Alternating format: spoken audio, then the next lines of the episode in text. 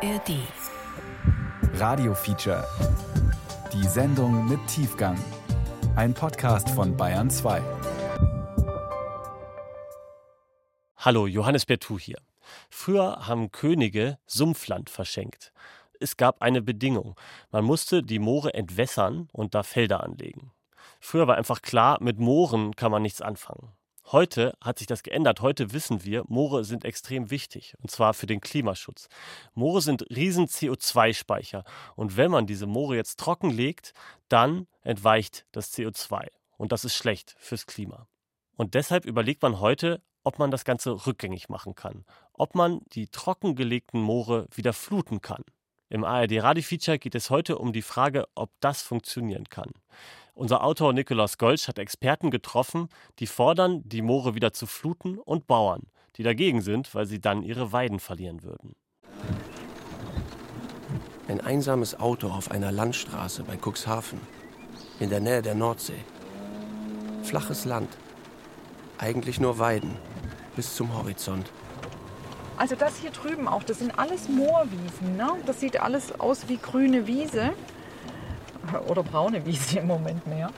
Aber da ist überall Moor drunter und das ist eben so der Zustand, wie die meisten Moore in Niedersachsen auch aussehen. Unter den Hufen der Kühe, die auf diesen unscheinbaren Wiesen stoisch ihr Gras fressen, schlummert etwas. Es ist das, was von der ursprünglichen Sumpflandschaft, die einst weite Teile Nord- und Süddeutschlands bedeckt hat, noch übrig ist. Unsichtbar. Für die Biologin Karin Fecke genauso wie für mich. Ein bisschen hilflos suche ich beim Blick aus dem Autofenster die besagten Moorlandschaften. Doch wir sind bereits mittendrin. Unter diesen Wiesen lagert ein Stoff, der allen Politikern, Aktivisten und Strategen, die gegen die Erderwärmung kämpfen, große Sorgen bereitet. Für den Klimaschutz sind die Moore wertvoll, wo einfach noch viel Torf da ist oder wo überhaupt noch Torf da ist, weil da steckt einfach der Kohlenstoff drin. Torf, der im Laufe von Jahrmillionen organisches Material konserviert hat. Seit aber Siedler, Bauern und Zwangsarbeiter die Moore kontinuierlich trockengelegt haben, um nutzbares Land für Mensch und Vieh zu gewinnen, zerfällt der Torf Jahr für Jahr, ganz unbemerkt unter der Grasnarbe und gibt dabei so viel CO2 und andere Treibhausgase in die Atmosphäre ab, dass er die Klimabilanz des ganzen Landes versaut. 7% der deutschen Emissionen gehen aufs Konto entwässerter Moore. Das ist mehr als das 20-fache dessen, was der gesamte innerdeutsche Flugverkehr freisetzt.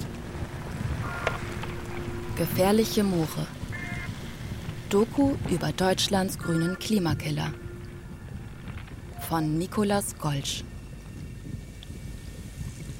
Niedersachsen ist Agrarland.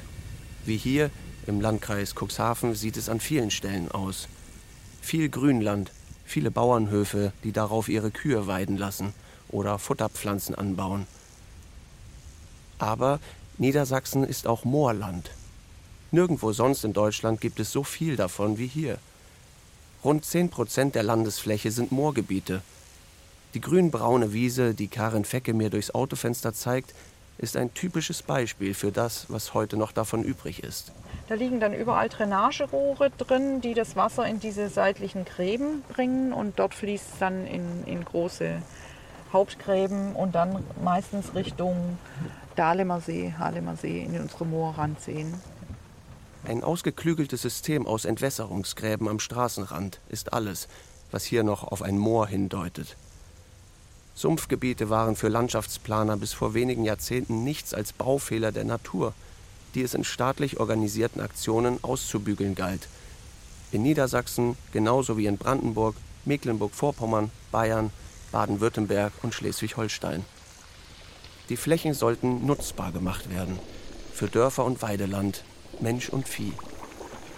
Die trockengelegte Landschaft muss wieder großflächig geflutet werden. Davon ist die Leiterin des Moorinformationszentrums im Ahlenmoor überzeugt. Ihre Mission Wiedervernässung. Moore, die optimal wieder vernässt sind und die sich gut entwickeln, äh, die können ja auch wieder Kohlenstoff, äh, CO2 aus der Atmosphäre nehmen und in Form von Torf wieder festlegen. Das ist ja die große Hoffnung.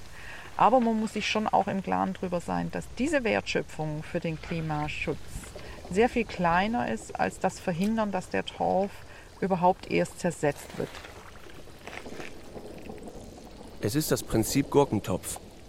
Unter Wasser ist der Torf dann wieder eingelegt wie saure Gurken und hält sich entsprechend.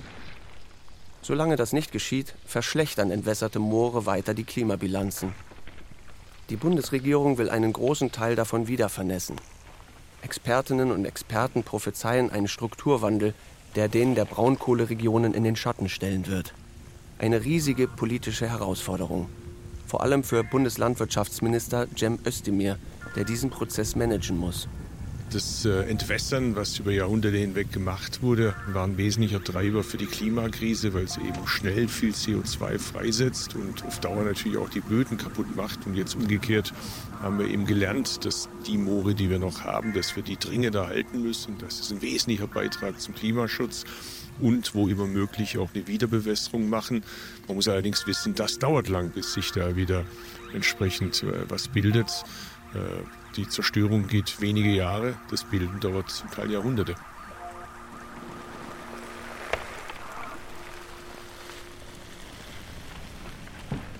Die müssen wir noch pflastern, das ist alles noch nicht so weit, aber hier ist jetzt unsere Baustelle aktuell.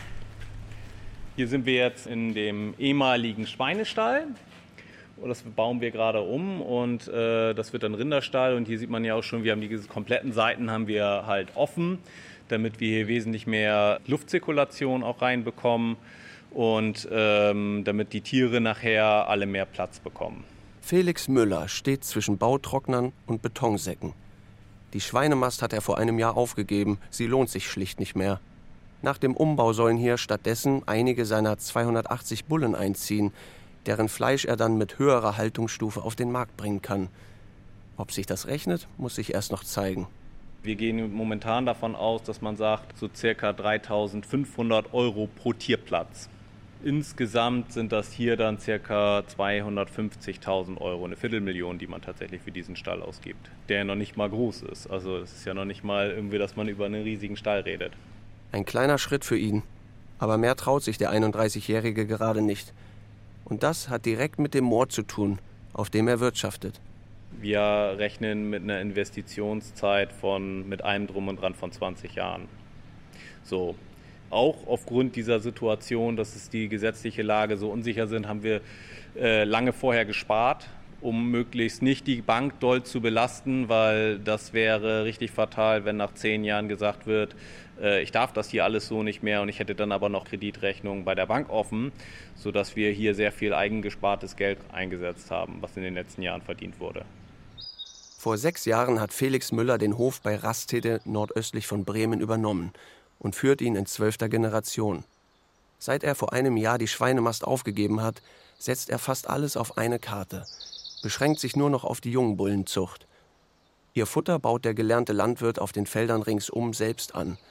Auf einem weiteren Teil wachsen Pflanzen für die hofeigene Biogasanlage. Ich fahr kurz raus und dann kannst du zusteigen. Okay. 40 Prozent seiner Felder liegen im Moor und werden entwässert, damit darauf Hafer, Futtererbsen und Gras wachsen können. Glaubt man den offiziellen, aber teils veralteten Karten des Landes, ist es sogar weit mehr als die Hälfte der Flächen. Okay, aber das heißt, wenn die Flächen tatsächlich wegfallen sollten, weil sie wieder vernässt werden oder was auch immer, dann wird es für den Hof sehr, sehr schwierig. Ja, dann wird es unmöglich für den Hof. Man muss dann auch sehr ehrlich so sagen, also es wird nicht nur schwierig, das wird unmöglich. Ohne Felder kann er seine Tiere nicht mehr ernähren, die Biogasanlage nicht mehr befüllen. Ob er sich traut, auf seinem Hof noch mehr neue Ställe zu bauen, hängt maßgeblich von der Zukunft dieser Flächen ab. Ich ähm, bin ja gerade mal seit zwölf oder 13 Jahren gelernter Landwirt und seit sieben Jahren auf dem Betrieb und damals war das kein Thema. Ne? Und jetzt bin ich 31 und jetzt ist das auf einmal Thema, obwohl ich noch äh, ja, irgendwo 35 Jahre leben muss davon oder will auch. Und mir würde es das Herz zerreißen, wenn ich mal Kinder habe, die dann auch sagen würden, eigentlich würde ich es gerne machen, aber die es dann auch nicht mehr können. Die Ungewissheit, ob auch seine Flächen eines Tages geflutet werden, hängt seit zwei Jahren wie ein Damoklesschwert über Felix Müller und seiner Familie. Generationen von Generationen konnten da von der Landwirtschaft leben und dann ist man auf einmal die letzte Generation, weil das nicht mehr möglich ist. Und das ist ja eigentlich das Traurige. Wiedervernässung der Moore. So gerne das neuerdings von Politikerinnen und Politikern auf großer Bühne gefordert wird, bei ihm wirft es viele existenzielle Fragen auf.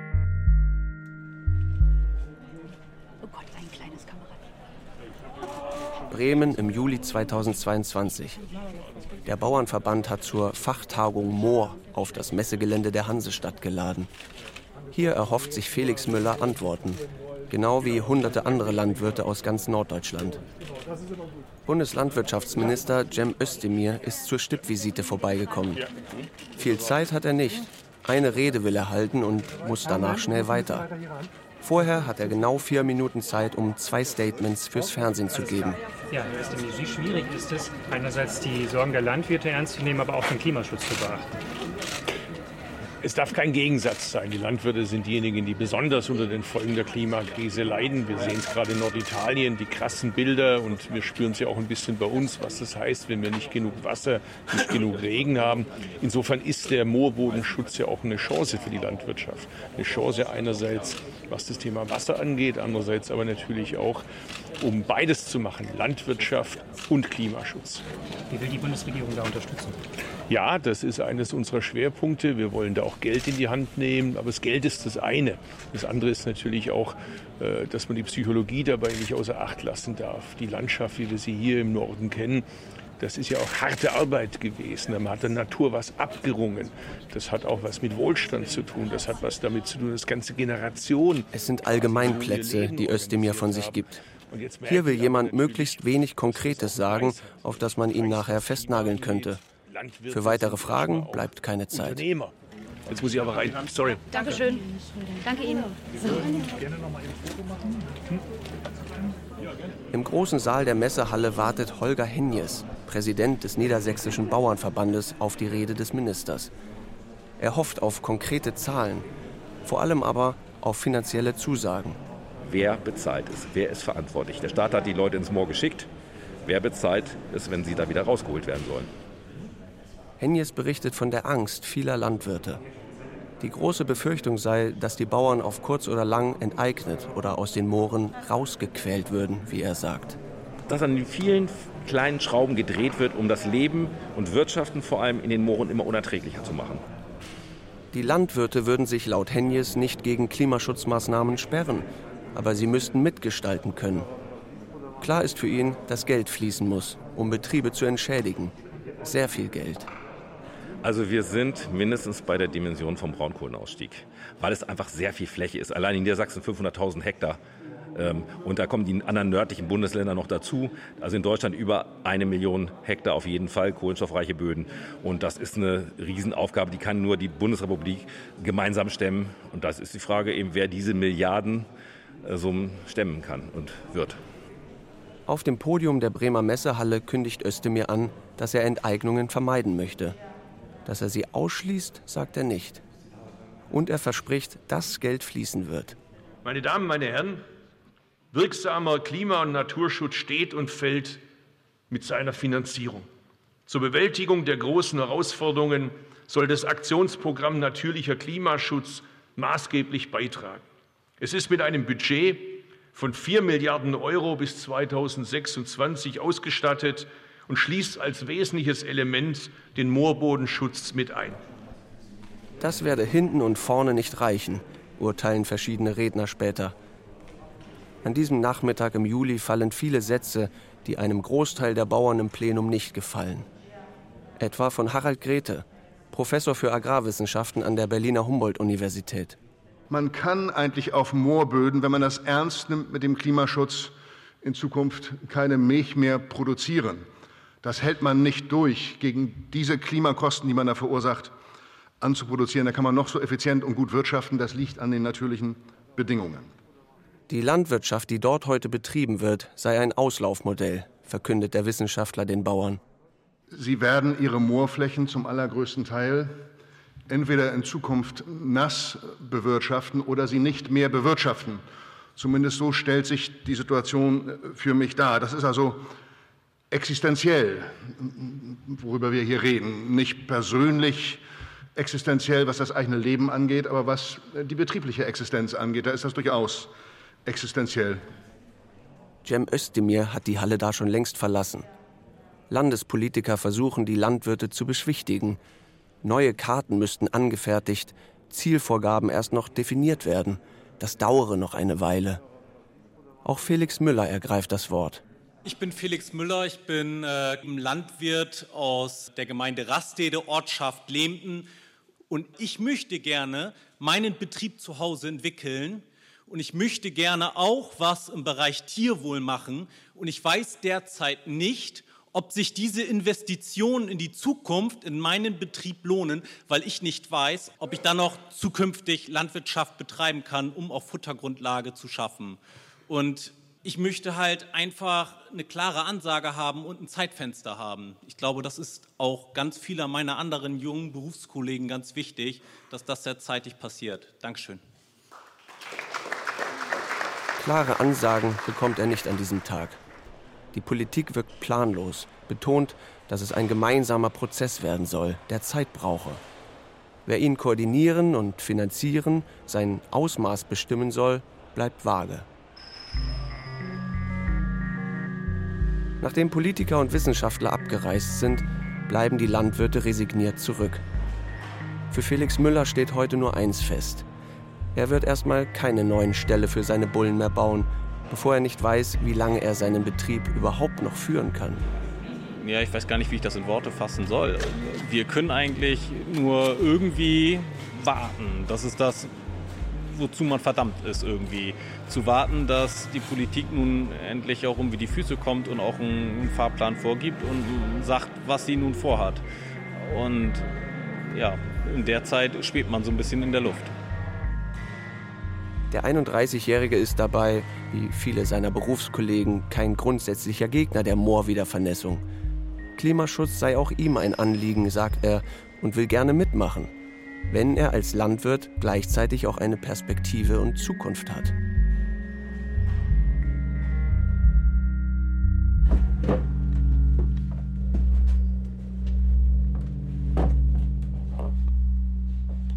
Ich habe hier das älteste Buch über Moore überhaupt aus 1658.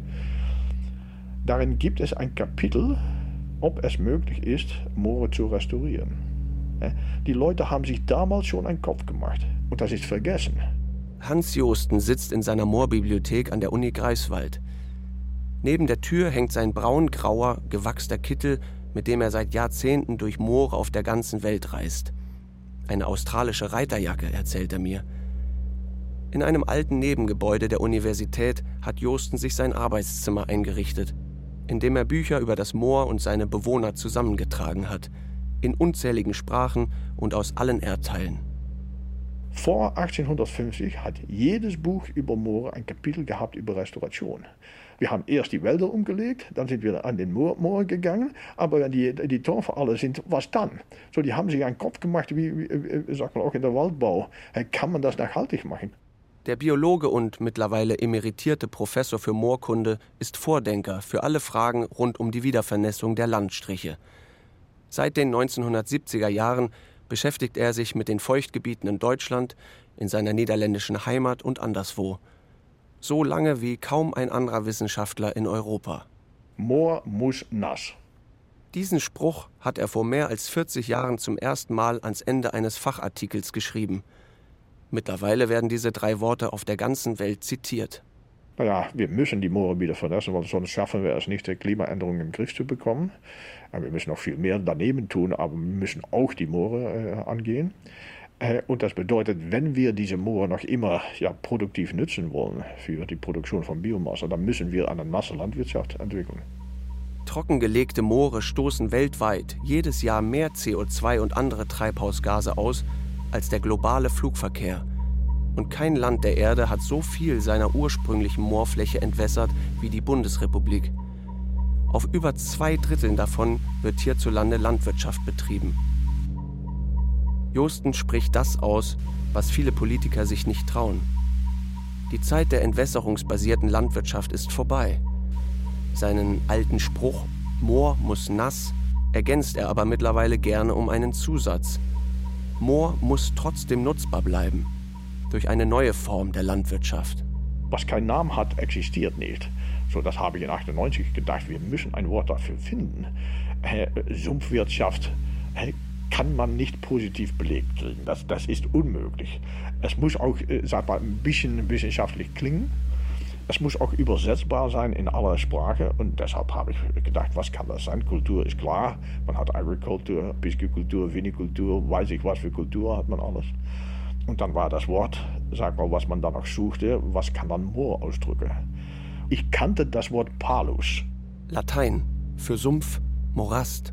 Und dann habe ich gesagt, das muss es sein. Und deshalb heißt das Paludikultur. Die Idee ist einfach.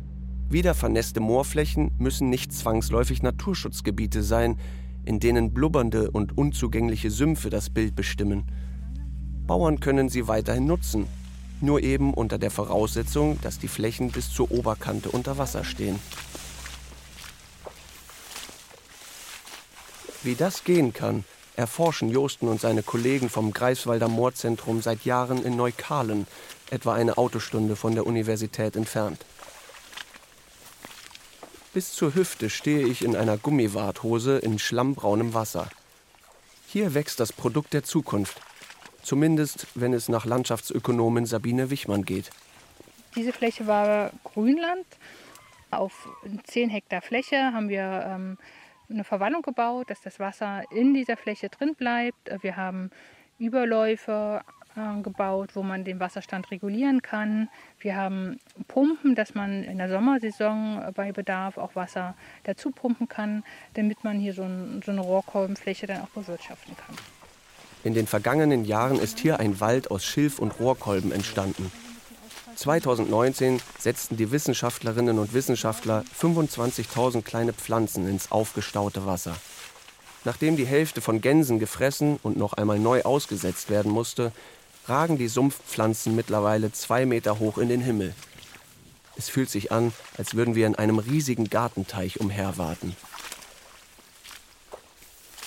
Das Schöne bei so einer Rohrkolbenkultur ist ja, dass man das einmal etabliert und dann hat man eine Dauerkultur für, das müssen wir noch gucken, 10, 15, 20 Jahre, die man jedes Jahr beernten kann. Das heißt, anders als zum Beispiel bei einem Kartoffelacker auf Moor braucht man nicht jedes Jahr dort neu aussehen oder Pflanzen etablieren, sondern die sind einfach da.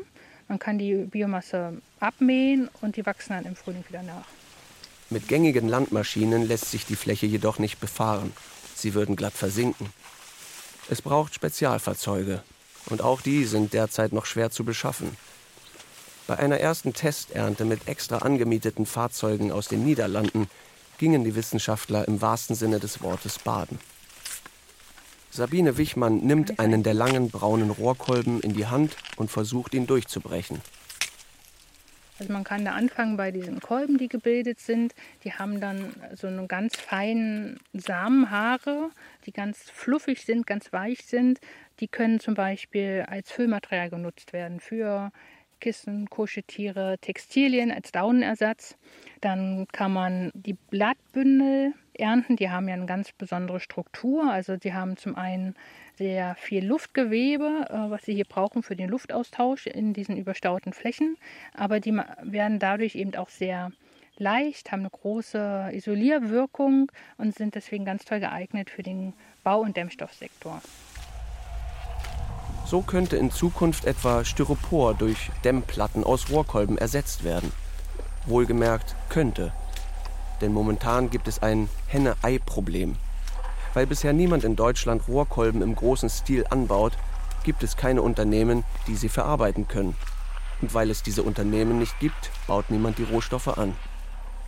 Immerhin gibt es seit 2023 für Landwirte erstmals die Möglichkeit, dafür EU-Subventionen zu bekommen. Ob das aber zu mehr Nachfrage führt, ist ungewiss. Von der Frage, wo in Zukunft die zurzeit auf Moorboden erwirtschaftete Milch der Kühe herkommen soll, ganz zu schweigen. Auf 10 Hektar wachsen im Neukalener Moor Rohrkolben. Damit ist die Fläche nur ein kleiner Teil eines größeren Pilotprojekts zur alternativen Nutzung der wieder vernässten Moorflächen.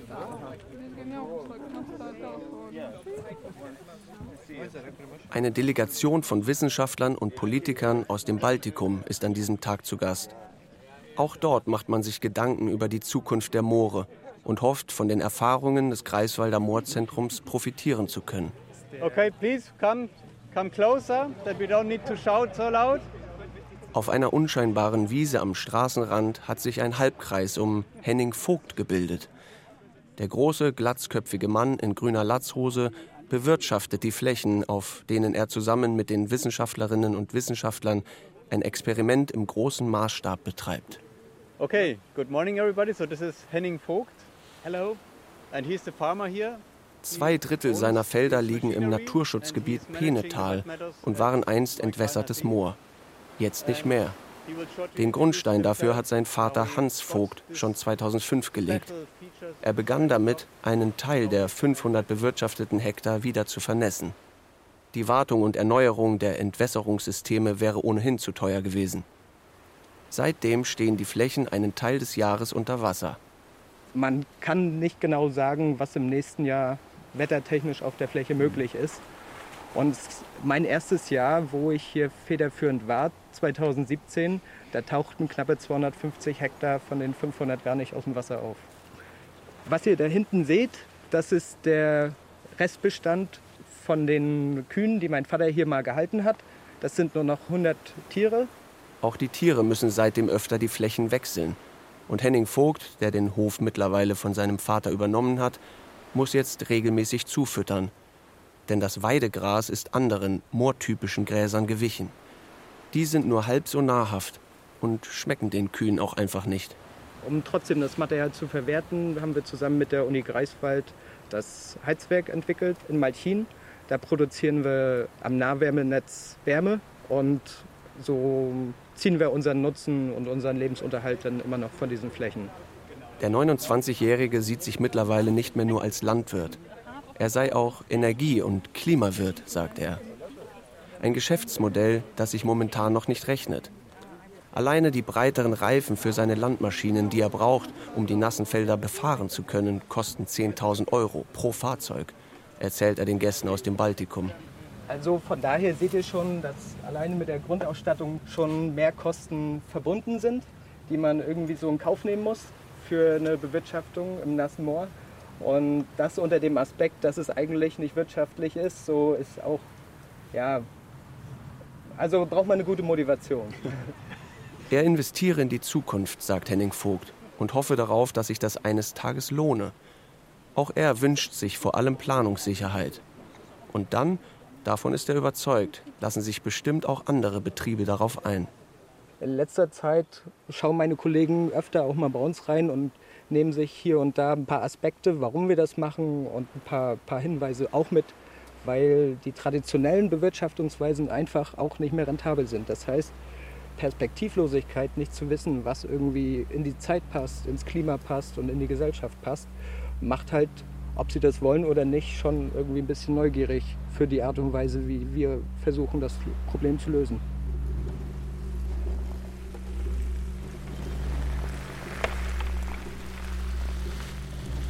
Nasse Bewirtschaftung, Anbau von Rohrkolben oder Biomasse fürs Heizwerk.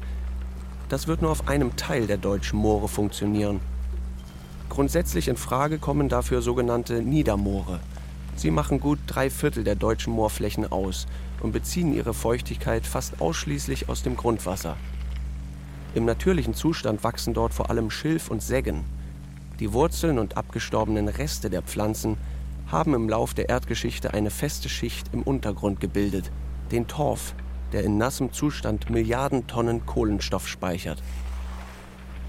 Niedermoore finden sich vor allem in Nordostdeutschland. In Niedersachsen, dem moorreichsten der deutschen Bundesländer, dominiert ein anderer Moortyp, der als Hochmoor bezeichnet wird. Wenn man hüpft, dann merkt man es. Also vor allem, wenn die anderen hüpfen, dann merkt man es vor allem. Wenn man selbst stehen bleibt. Und, ja. ne, aber man sieht ja auch, wie sich der Boden dann doch bewegt hier. Ähm, und das ist dann doch ein deutliches Signal, wo man sich befindet. Ja. Ich bin wieder im Landkreis Cuxhaven, ganz in der Nähe der Nordsee. Karin Fecke und Angela Panek wollen mir zeigen, was ein Hochmoor ausmacht. Die Fläche, auf der wir stehen, federt bei jedem Gang. elastisch, als würde ich auf Gummimatten laufen. Wir streifen über Moose und durch niedrige Sträucher, zwischen denen alle paar Meter eine Spinne ihr Netz gesponnen hat. Befestigte Wege gibt es hier nur wenige. Das Moor soll sich wieder ungestört entwickeln können, vor allem seine Moose. Denn sie sind die Hauptarchitekten eines Hochmoores. Im Laufe der Erdgeschichte sind sie zu kleinen Hügeln angewachsen und haben so unter sich ebenfalls Torf gebildet. Im Gegensatz zu Niedermooren beziehen Hochmoore ihr Wasser nur aus dem Regen. Die Moose nehmen es auf wie ein Schwamm und halten es so in der Landschaft. Also hier ist ziemlicher Idealzustand. Wir haben super Torfmooswachstum auch hier an den Wellen, ähm, verschiedene Arten, die zurückkommen. Einzelne Libellen auch schon in den Gewässern gesichtet im Frühjahr. Also hier ist, ist super gelaufen. Im Ahlenmoor bei Cuxhaven waren die Moose durch Abtorfung und Entwässerung auf vielen Flächen verschwunden. Aber groß angelegte Wiedervernässungsprojekte der vergangenen Jahrzehnte haben sie zurückgebracht. Auch die Moose lassen sich theoretisch landwirtschaftlich anbauen, ernten und dann als Torfersatz im Gartenbau nutzen. Hier ist das allerdings nicht das Ziel. Die beiden Biologinnen wollen ein möglichst naturnahes Moor wiederherstellen. Also hier sieht man auch wunderbar, wie jetzt diese Torfmoose schon diesen Wall erobern. Und Moosbeere. Und Rosmarinheide. Und Rosmarinheide. Also das hier, das ist vielleicht Sphagnum rubellum.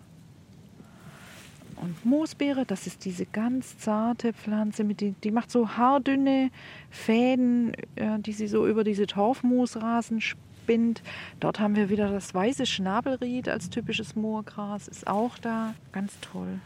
Sonnentau gibt es auch, wenn man genau hinguckt. Ja, da vor dir. Also hier ist eigentlich alles, was man sich von einem Hochmoor wünschen könnte. Also hier Ja. ist quasi so eine Mini, Mini-Hochmoor. Ja, und da kann man einfach hoffen, dass sich das gut ausbreitet. Ne? Das, das ist natürlich ganz wichtig, dass es erstmal da ist. Es ist da. Ähm, und dass es ringsum dann gute Bedingungen hat, um sich auszubreiten. 2019 wurden auf der 50 Hektar großen Fläche Entwässerungsgräben zugeschüttet und mit schwerem Gerät Erdwälle aufgeschüttet, damit das Wasser wieder zurückkehren kann. Schon nach kurzer Zeit haben sich die ersten Tier- und Pflanzenarten wieder angesiedelt. Das gefällt mir sehr gut hier. Ja, es war ja in den letzten Monaten sehr, sehr trocken hier und eigentlich äh, finde ich es jetzt erstaunlich, dass solche winzig kleinen im, äh, im Entstehen befindlichen Torfmoospolster hier sich so gut halten konnten, dass sie so gut aussehen. Das heißt, dass ähm, der Wasserdruck hier aus der Wiedervernässung muss groß genug sein, dass der Torf das Wasser bis hierher ziehen konnte, dass diese Torfmoose sich hier etablieren konnten. Das ist ein gutes Zeichen. Und ich finde es auch toll, dass hier in den Wiedervernässungsflächen, dass hier überhaupt noch so viel Wasser steht. Also wir hatten jetzt ja echt wochenlang keinen Regen und hier ist es immer noch wirklich nass. Top.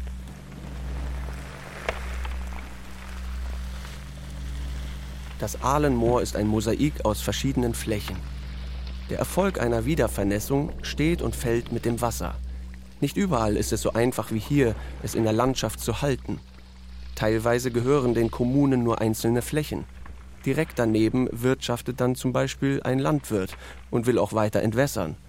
Dann müssen individuelle Lösungen her, um nicht fremde Grundstücke mitzufluten. Deshalb gibt es auch keine Einheitslösung oder es gibt nicht, nicht äh, einen Vorschlag, ein Gesetz oder eine Richtung, wo man sagt, mit den norddeutschen Mooren machen wir jetzt das. Das funktioniert nicht. Wir sind auf dem Rückweg ins Moorinformationszentrum, in dem Karin Fecke ihren Arbeitsplatz hat. Die Biologin arbeitet seit 20 Jahren für die Samtgemeinde Landhadeln bei Cuxhaven und setzt sich seitdem für eine Vernässung des gesamten Ahlenmoors ein. Ein Prozess, der angelaufen ist, aber noch Jahrzehnte dauern wird.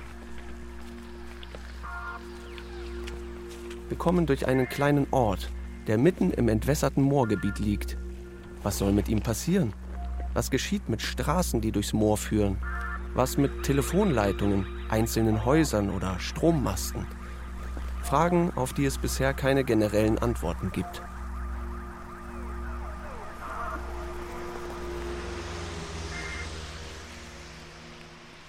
Wir stehen hier jetzt am äh, Ausläufer des Großen Moores. Wir haben hier sozusagen auf der westlichen Seite des Weges das renaturierte Gebiet des Moores. Und gleich rechts neben dem Weg intensiv geführte landwirtschaftliche Nutzflächen. Ebenfalls im Landkreis Cuxhaven, eine halbe Autostunde vom Ahlenmoor entfernt, steht Horst Meier am Rand seiner Felder. Trotz einstelliger Temperaturen trägt er kurze Hose und T-Shirt. Meier hat aktiv mitgeholfen, als hier schon um die Jahrtausendwende ein etwa 90 Hektar großes Gebiet wiedervernässt wurde. Dort am Grabenrand, was da unten so grün und auf dem abgestorbenen Birkenstamm liegt, das sind die Torfmoose, die wir dann hier schon wieder haben. Die wachsen schon. Ne? Trotz der vergleichsweise kleinen Fläche war viel Kraft und Überzeugungsarbeit nötig, um das Projekt umzusetzen. Horst Meier hat damals schon vermittelt zwischen Landwirten, Naturschützern und Dorfgemeinschaften. Der Konflikt besteht nicht nur zwischen Wiedervernässung von Mooren und einer aktiven und äh, intensiven Landwirtschaft, sondern er besteht auch zur Wohnbebauung hin. Und diesen Konflikt gilt es dann auch dort hinzutragen, in diese Öffentlichkeit. Es werden dann auch Wohngebiete mit betroffen sein. Denn wir werden das Wasser nicht einfach sagen können, da fließt du nicht hin und den Garten oder den Keller machst du nicht nass.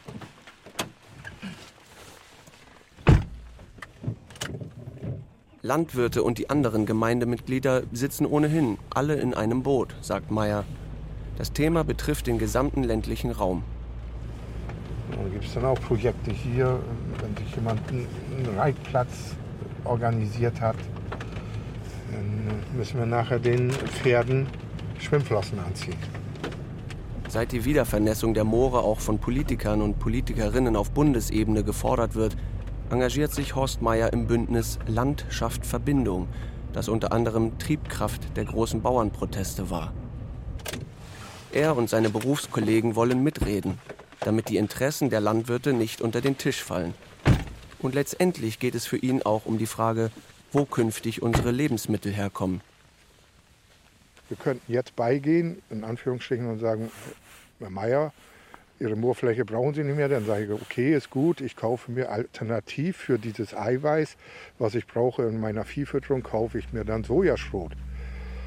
Sojaschrot ist aber ja nun auch verpönt und kommt von einem Erdteil, wo jetzt äh, Wälder abgeholzt werden. Das wollen wir auch nicht.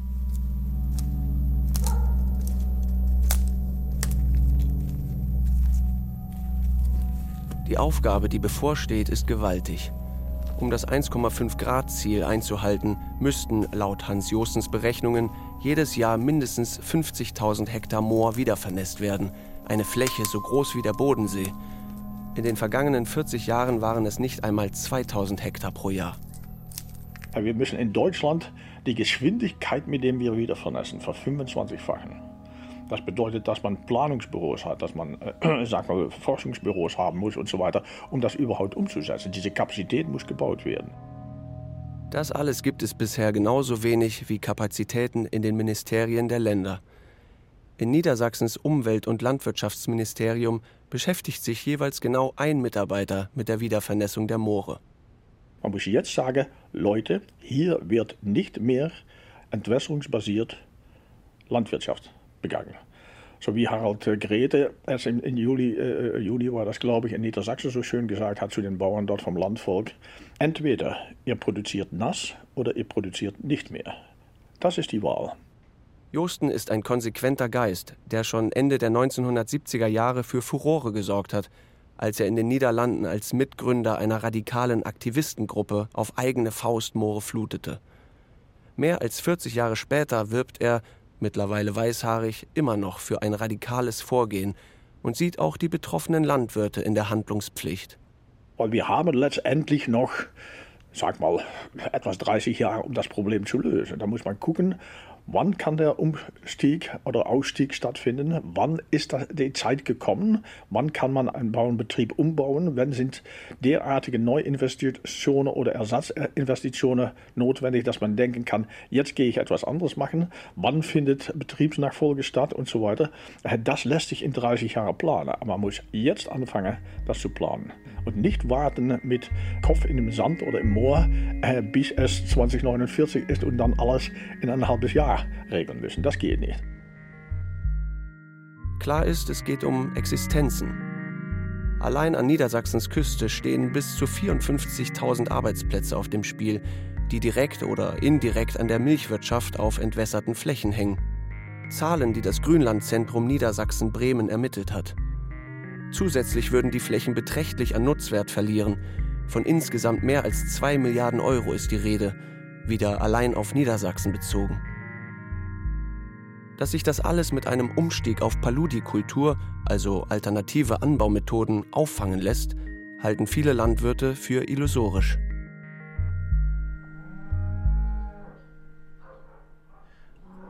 Wenn man jetzt irgendein Wort hätte, was nicht so schön klingen würde wie Paludikultur, würden auch nicht so viele Leute drüber reden. Das ist, klingt so toll und deshalb redet man da immer drüber.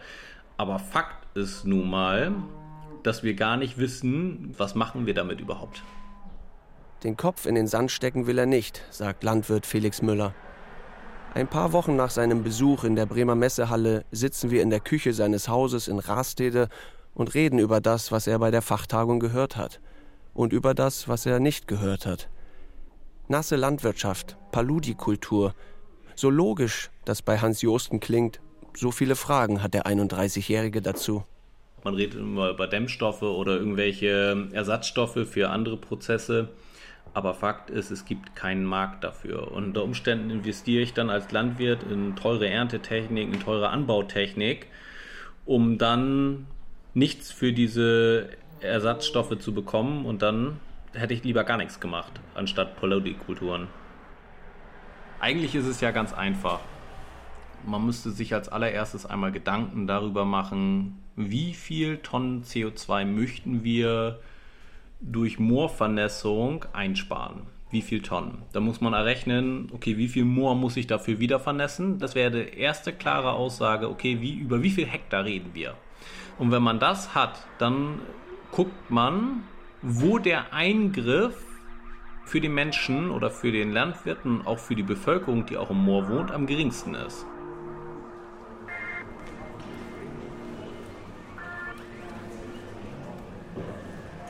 Bundeslandwirtschaftsminister Cem Özdemir hat den Bauern im Juli 2022 keinen klaren Plan vorgeben können. Immerhin, so hat es der grünen Politiker damals auf dem Podium in Bremen verkündet, haben Bund und Länder schon in einer Vereinbarung festgelegt, wie viel CO2 durch Moorbodenschutz eingespart werden soll. Darin ist festgehalten, dass die Treibhausgasemissionen aus Moorböden um jährlich 5 Millionen Tonnen CO2-Äquivalente bis 2030 reduziert werden soll. Hierfür ist Wiedervernässung in Deutschland in einem Umfang von 100.000 bis 250.000 Hektar notwendig. Konkreteres folge in Kürze. Ein halbes Jahr später will ich wissen, was sich getan hat. Für ein Interview steht Özdemir jedoch nicht zur Verfügung. Zu viel zu tun, heißt es aus seiner Pressestelle. Aber ich bekomme einen Termin mit Silvia Bender, Staatssekretärin im Bundesministerium für Ernährung und Landwirtschaft. Sie ist gewissermaßen die Stellvertreterin des Ministers. Ein Termin kommt nur über Leitung zustande. Sie sitzt in Begleitung ihrer Referentin in einem Studio in Berlin, ich in Bremen. Da raschelt etwas. Schönen guten Tag, Frau Bender. Nikolaus Golsch in Bremen. Ja, wunderbar. Schön, Hallo. dass wir verbunden sind. Frau Mövius ist auch dabei, glaube ich. Ich ne? erzähle von meinem Gespräch genau, mit Felix Müller, seinen Sorgen und seinem Wunsch nach einer klaren Ansage, mit der er planen kann. Wie viel der bundesdeutschen Moorfläche soll denn nun wieder vernässt werden? 100.000 oder 250.000 Hektar? Das ist eine Glaskugelfrage ein Stück weit, denn äh, wir sehen im Moment leider, dass ähm, durch äh, die schon eintretende Klimakrise und die Veränderungen des Klimas, die wir hier im Moment erleben, dass der Wald, auf den wir als Senke gesetzt haben, äh, tatsächlich mehr und mehr ausfällt. Und wenn wir das zum Beispiel nicht in den Griff bekommen, wenn wir den Waldumbau nicht vorantreiben, werden die Herausforderungen an die Moorböden definitiv deutlich höher werden. Aber trotzdem, Sie müssen hier irgendein ein konkretes Ziel haben, in welche Richtung es gehen soll, damit man grob erstmal abschätzen kann, wie groß der Aufwand sein wird, die Kosten und dann auch eben ja, die Dimension des Ganzen. Wir werden uns tatsächlich ähm, die unterschiedlichen Moorkörper angucken. Und äh, wichtig ist an diesem Zusammenhang, dass wir tatsächlich komplette Moor Körper wieder vernässen müssen. Also es wird auch nicht gehen zu sagen, in einem Moorkörper vernässen wir 5 Prozent, 10 Prozent wieder. Ähm, und was wichtig ist, ist, dass wir ähm, auf keinen Fall die Region oder die einzelnen Betriebe damit überrollen werden, sondern dass es darum geht, äh, freiwillig die Betriebe und auch die Regionen dazu zu motivieren, dass sie die, sich bei der Wiedervernässung auf den Weg machen. Eine klare Aussage, welchen Plan das Ministerium verfolgt, werde ich im folgenden etwa 30-minütigen Gespräch nicht bekommen. Wenig bis gar nichts steht fest.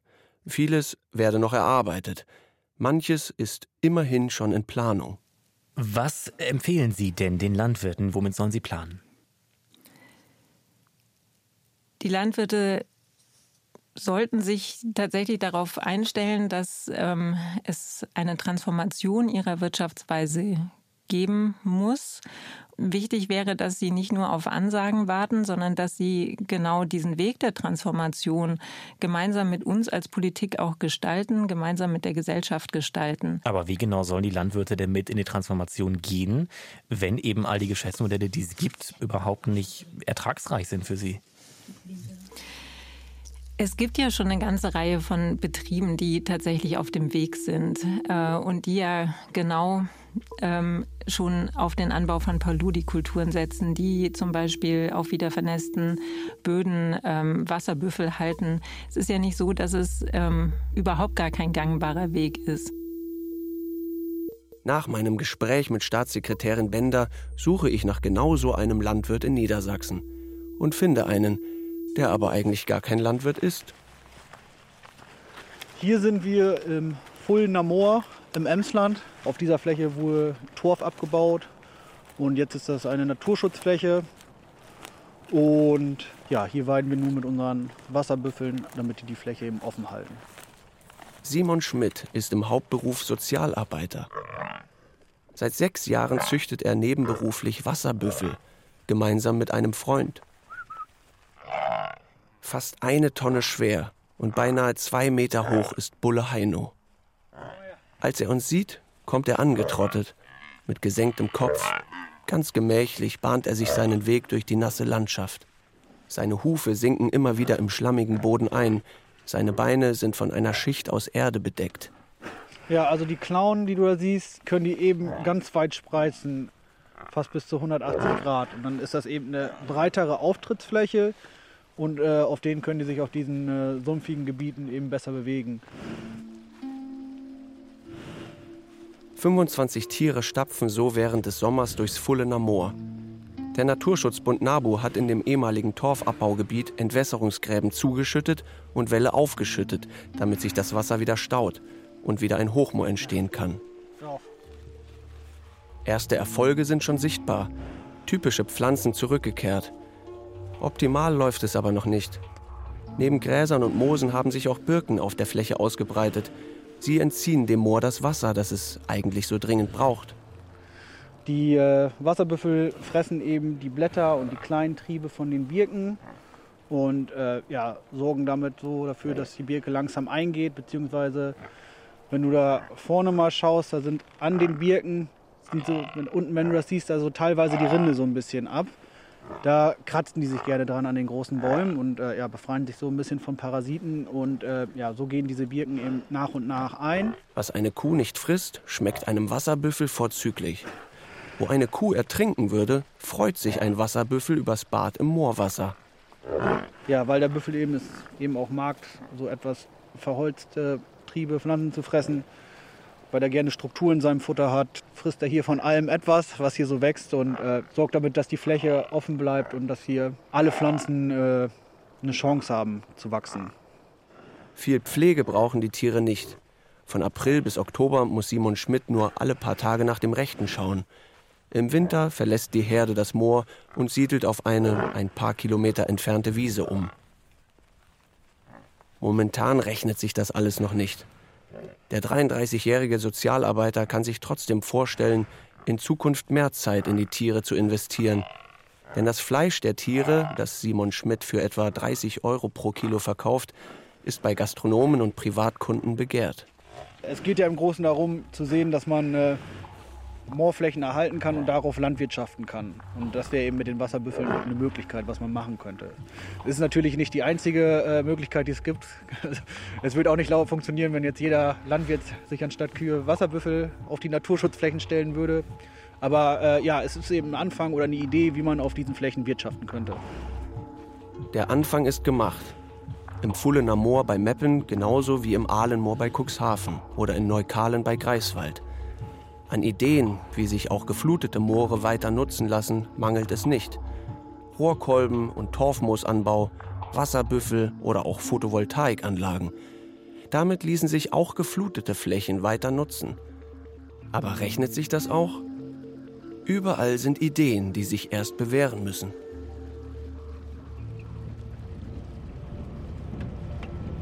Zurück im Landkreis Cuxhaven bei Bauer und Aktivist Horst Meyer.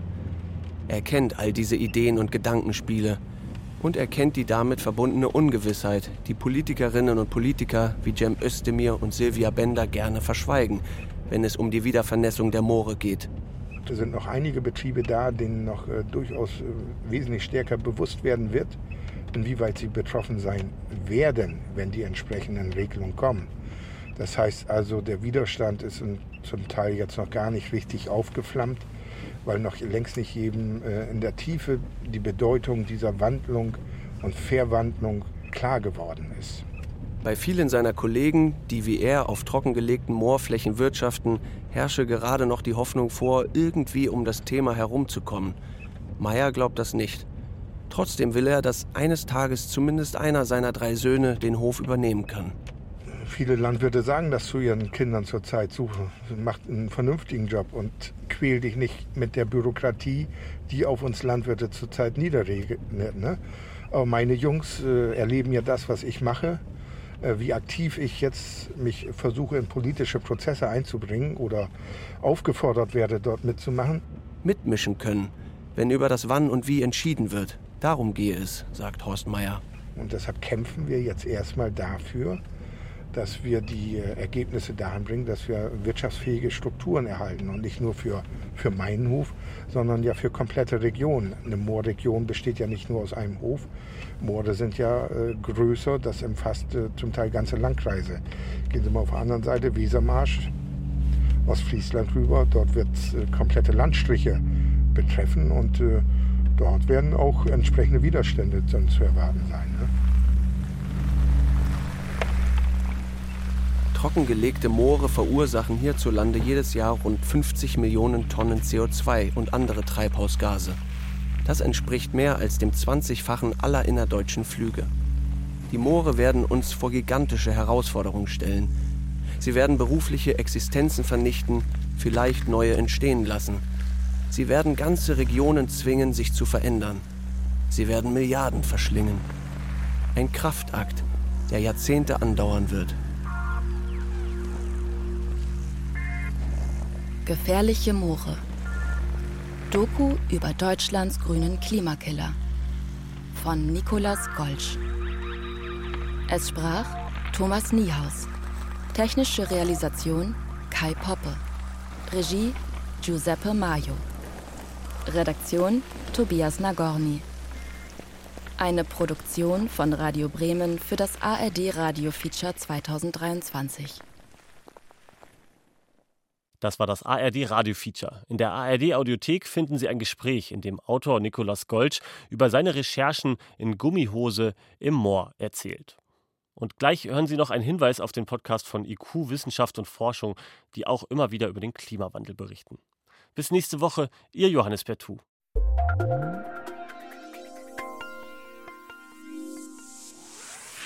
Immer nur Meinungen. Haben Sie auch mal Lust auf ein paar Fakten? Dann sind Sie bei IQ Wissenschaft und Forschung genau richtig. In IQ erfahren Sie vom aktuellen Stand der Forschung zu Themen, die uns alle angehen. Gibt es außer uns noch Leben im Weltall? Was bringen Wirtschaftssanktionen? Was verrät meine Stimme über mich? Und welche Energieprobleme löst überhaupt die Wärmepumpe? Bei uns kommen auch Wissenschaftlerinnen und Wissenschaftler zu Wort, erzählen, woran sie sich die Zähne ausbeißen, worüber sie sich auch mal streiten und welche Hoffnungen sie haben. Das alles und noch viel mehr gibt es in IQ Wissenschaft und Forschung, zu finden in der App der ARD Audiothek und überall, wo es Podcasts gibt.